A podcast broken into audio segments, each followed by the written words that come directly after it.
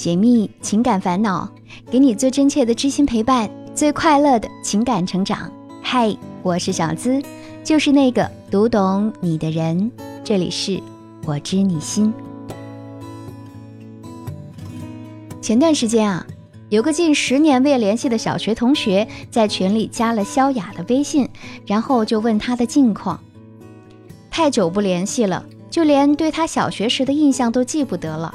所以萧雅对他的感觉也说不上好，也谈不上坏。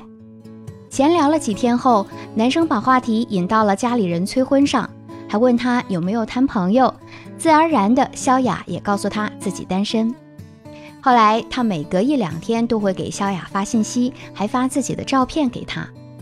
中秋节的时候，得知萧雅回了老家，他就打趣的说：“要不把我的照片给叔叔阿姨看看，看我咋样？”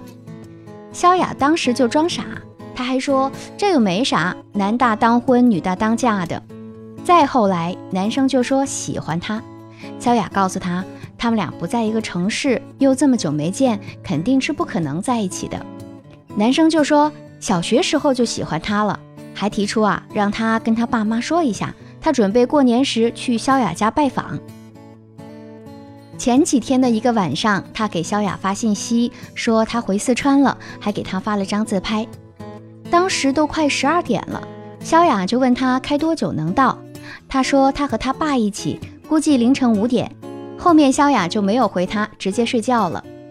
第二天早上七点多，萧雅醒的时候，看见他发了一条微信说太累了，精疲力尽，他就回了句。肯定嘛？你开了一晚上，你现在应该在睡觉了吧？出乎意料的是，男生居然回他了。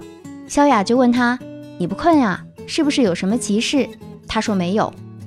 但是到了那天上午十一点三十七的时候，萧雅突然收到了他发的一条消息：“删好友吧，希望不要打扰。”还有一个微笑的表情。他很奇怪，就回了句：“什么鬼？”男生说。看不懂吗？萧雅下意识地点开了他的朋友圈，看到他发了三张图，两张婚纱照，中间是他抱着一个刚出生的宝宝，配文：“从此一妻一女一家什么什么的。”萧雅瞬间觉得自己的三观都被刷新了。之前还和他说他自己单身，还想着要耍朋友，还说了几次要去他家啥的，而他竟然都已经结婚了。最最让人难以理解的是，那天晚上他赶着回去，应该是他老婆要临产了，而他居然还给他发消息、发自拍。难道他是看到自己女儿出生了，才猛然间觉醒的吗？虽然萧雅对他没啥想法，也一直摆明了自己的态度，但这种经历啊，还是让他觉得怀疑人生。他不知道这个男人到底是什么心理，自己老婆都临产了，还和别人聊骚，直接让他对爱情产生了抵触，还能相信别人吗？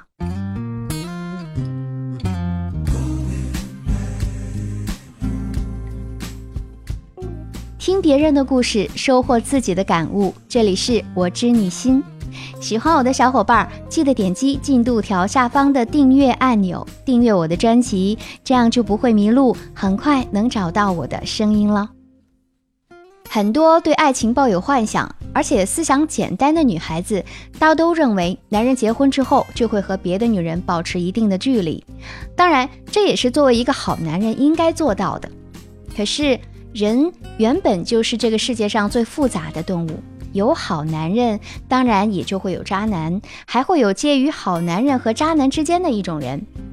和萧雅在微信上聊天的那个男人，大概就是第三种人。他们的心理多半是这样的：第一，在婚姻生活中没有得到满足，想从外界寻找。很多妻子在怀孕期间，由于身体状况或者心理原因，大部分注意力会转移到自身和肚子的宝宝身上。如果这个时候男人不善于表达，或者女人也不善于安抚，就容易造成两人之间心灵的鸿沟。很多男人虽然已经结婚生子，但心理成熟度都不够，他们仍然渴望在亲密关系里获得大量的关爱，所以当他们被冷落，就会感到空虚难耐，像一个被强行断奶的孩子一样，迫不及待地想要寻找其他的安慰。所以他们会选择向其他女人靠近，或者以聊天的方式来寻求慰藉。第二，不愿投入太多，聊骚既省时又省力。曾经有人问我，为什么很多男的都喜欢聊骚呢？那是因为聊骚不需要成本啊，请客吃饭要花钱，看电影要花钱，送东西也要花钱，他们又不傻。加个微信，有事儿没事儿聊两句，只要对方没有拒绝，就成功了第一步。第二步，嘘寒问暖，拉家常，套近乎。第三步，隔空表白。如果女生对他有那么点意思，就很可能发展出一段关系。反正长夜漫漫，时间那么多，广撒网，总会有人愿意上钩的。和你聊骚的男人，也许他单纯是为了打发时间。又或者想把生活中不敢表现出来的东西通过微信发泄出来，反正未曾谋面，他也不用去真的付出感情。他们就是想在无聊的时候通过这种方式啊，给自己找些乐子。即使被伴侣发现，他们也只会说聊聊而已嘛。所以聊骚既安全又省力，何乐而不为呢？第三，崇尚大男子主义，觉得自己很了不起。有一部分男人啊。他们的理想状态是做超人，时时刻刻都站在人生巅峰上，一览众山小。所以在亲密关系里，他们也一定要占据上位，拒绝被动。而聊骚就恰好营造出了这样的一个幻觉：我掌握着局面，有众多的伴侣候选人，人人都喜欢我。微信里有几个女性好友，发个信息过去，对方都会秒回，这绝对能够让他成就感满满。所以这种人啊，大多是为了彰显自己的魅力，认为只要他主动进攻，别人就会对他有好感，以此来满足自己的虚荣心。我很庆幸萧雅在这整个过程中都保持着理性的思维，没有被男生的几句甜言蜜语就聊到了。虽然她最后说，因为这个男生的所作所为让自己怀疑人生，甚至对爱情产生了抵触心理，觉得男人不可信任，不知道还能相信谁。但其实这种担忧完全没必要，因为任何事情都不是非黑即白的，就像坏人会存在，但好人也一定会存在一样。而我们需要做的就是睁大眼睛，明察秋毫。所以下面这几点啊，一定要注意了。第一，微信上再聊得来，那也不是爱情。我们就做过一期有关微信式恋爱的节目。很多女孩子会以为，那个一直在微信上对她嘘寒问暖的人就是真的喜欢她，但事实上，很多案例证明并非如此。真正爱你的人，他不会通过屏幕来表达爱意，他会切切实实的通过生活中的许多小事来告诉你，他是真的在乎你。微信上那些看上去爱意绵绵的话，有可能只是他复制粘贴的，而且也可能不是只发给了你一个人。所以啊。隔着屏幕的爱情太过虚幻，他发十句关心你的话语都抵不过为你做一件事来的实在。爱一个人，不要听他说什么，而是要看他做了什么。这句话是一直使用的，耳听为虚，眼见为实。微信可以聊，但如果他不出现在现实中，那么说的再多，那也不是爱情。第二，确定关系之前，一定要多了解那个人。在你决定开始一段感情之前啊，一定要多了解对方，去看他说话的方式，去了解他的生活习惯，通过他的朋友或者熟识他的人，多从侧面认识他的方方面面。你要想认认真真的谈个恋爱，那么前期的准备工作是必不可少的。不要听他一两句情话就稀里糊涂的就爱上了。很多疯狂追求一个人但没有追上，发毒誓说要等他一辈子的男人，到最后也还是找了别人。所以啊，什么誓言之类的，他能说给你听，也可以说给别人听。想明白了这一点，就不会那么轻易动心了。